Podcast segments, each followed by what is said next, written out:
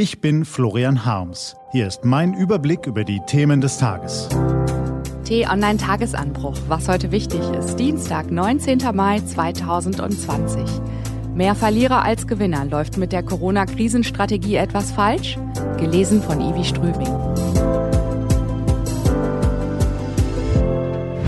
Was war? Wenn ein großer geht, steht die Welt einen Moment lang still. Heute vor einer Woche stand sie still und wer es nicht bemerkt hat, der weiß es seit gestern. Michel Piccoli ist tot. Er spielte den eifersüchtigen Schriftsteller in Godards Die Verachtung, den skrupellosen Erpresser in Buñuels Belle de Jour, den Chefspion in Hitchcocks Topaz und bezaubernde Szenen an der Seite Romy Schneiders. Ach, so viele Rollen, Szenen, Filme könnte man noch aufzählen. So viele Gesichter hat er angenommen und dennoch stets sein eigenes behalten. Offen und unergründlich zugleich. Wenig Mimik, oft reichte ihm schon eine winzige Kopfbewegung, um eine ganze Geschichte zu erzählen. Aber natürlich beherrschte er auch die großen Auftritte und erst recht die Abgänge, wie sich der von Dauerflatulenzen gepeinigte Michel in Ferreris das große Fressen entleibt, das gehört zu den unvergesslichen Szenen des Weltkinos. Naja, mach euch, wir sind ja daran gewöhnt. Pardon. Französische Filme sind ja wie Austern. Man liebt sie oder man hasst sie. Aber immer steckt eine Überraschung darin. Dass der große Michel nun in keinem weiteren Film mehr stecken wird, macht die Liebe nicht kleiner, aber nimmt allen künftigen Überraschungen ein Schärflein ihrer Würze. Grund genug, den Lauf der Welt einen Moment lang anzuhalten. Seit zehn Wochen reden wir nun ununterbrochen über Corona. Aber reden wir immer über das Richtige? Das Infektionsrisiko, die Kontaktsperreregeln und ihre Lockerung, die Klagen der Wirtschaft. Frau Merkel und Herr Macron wollen mit einem 500 Milliarden Programm die EU-Wirtschaft aufpäppeln. Ein Lichtblick am verdunkelten europäischen Horizont. Herr Maas läutet die Strandsaison ein und Herr Söder will Urlaubsgutscheine verteilen. Bevor wir nun auch noch über Hilfsmillionen für Freibadbesucher und Diskogänger diskutieren, sollten wir über drängende Themen reden, die unter den Tisch zu fallen drohen.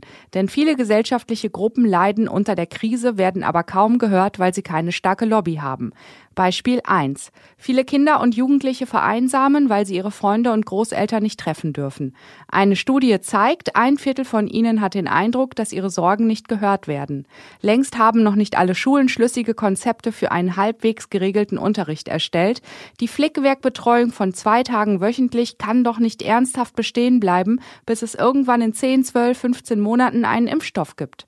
Und was, falls im Herbst eine zweite Infektionswelle auf uns zukommt? Werden dann wieder Wochen wochenlang alle Schulen und Kitas zugesperrt, mit allen gravierenden Folgen. Schon jetzt sind seit Beginn der Corona-Krise in einem Fünftel aller Familien häufiger Konflikte aufgetreten. Gleichzeitig verzeichnen Jugendämter bis zu 40 Prozent weniger Meldungen. Es ist verdächtig ruhig, hat eine Mitarbeiterin des Jugendamts erzählt. Die Furcht ist groß, dass viele Misshandlungen nicht auffallen, weil die Kinder kaum Kontakt zu Lehrern, Ärzten und Freunden haben. Das wird wie eine Bombe hochgehen. Beispiel 2. Auch Menschen mit Erkrankungen, die nicht Covid-19 heißen, haben in dieser Krise keine Lobby. Wer an einer gravierenden Krankheit leidet, läuft in diesen Wochen Gefahr, dass seine Beschwerden zu spät behandelt werden. Manche Menschen trauen sich aus Angst, sich anzustecken, nicht mehr in die Arztpraxis oder ins Hospital. Andere würden gerne, können aber nicht.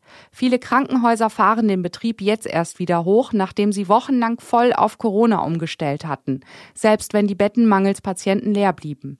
Die Diagnose von Schlaganfällen ist vielerorts um ein Viertel zurückgegangen. Natürlich bedeutet das nicht, dass es plötzlich weniger Fälle gibt, sondern dass weniger erkannt werden. Die Folgen für die Betroffenen können ähnlich gravierend sein wie für Krebs, Diabetes oder andere Patienten. Nur zwei Beispiele von mehreren. Auch die Nöte von Behinderten, Obdachlosen, Geflüchteten und anderen gesellschaftlichen Gruppen werden zu wenig gehört. Ja, wir dürfen das Coronavirus nicht unterschätzen. Unbedingte Vorsicht lautet weiter das Gebot der Stunde. Aber zugleich müssen wir die Verhältnismäßigkeit wahren und uns um jene Menschen kümmern, die keine laute Stimme haben. Wenn der Verdacht aufkommt, dass die gegenwärtige Krisenstrategie mehr Verlierer als Gewinner produziert, dann läuft etwas falsch. Was steht an? Die T-Online-Redaktion blickt für Sie heute unter anderem auf dieses Thema.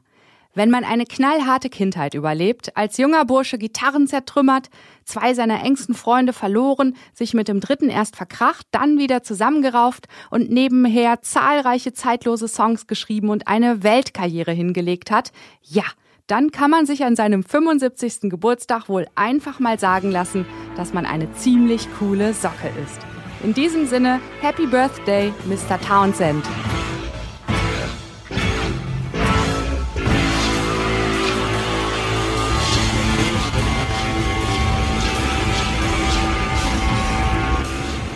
Diese und andere Nachrichten, Analysen, Interviews und Kolumnen gibt's den ganzen Tag auf t-online.de und in der App.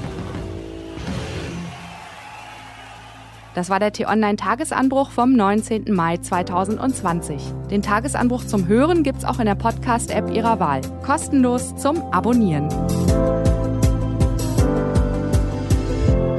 Ich wünsche Ihnen einen frohen Tag. Ihr Florian Harms.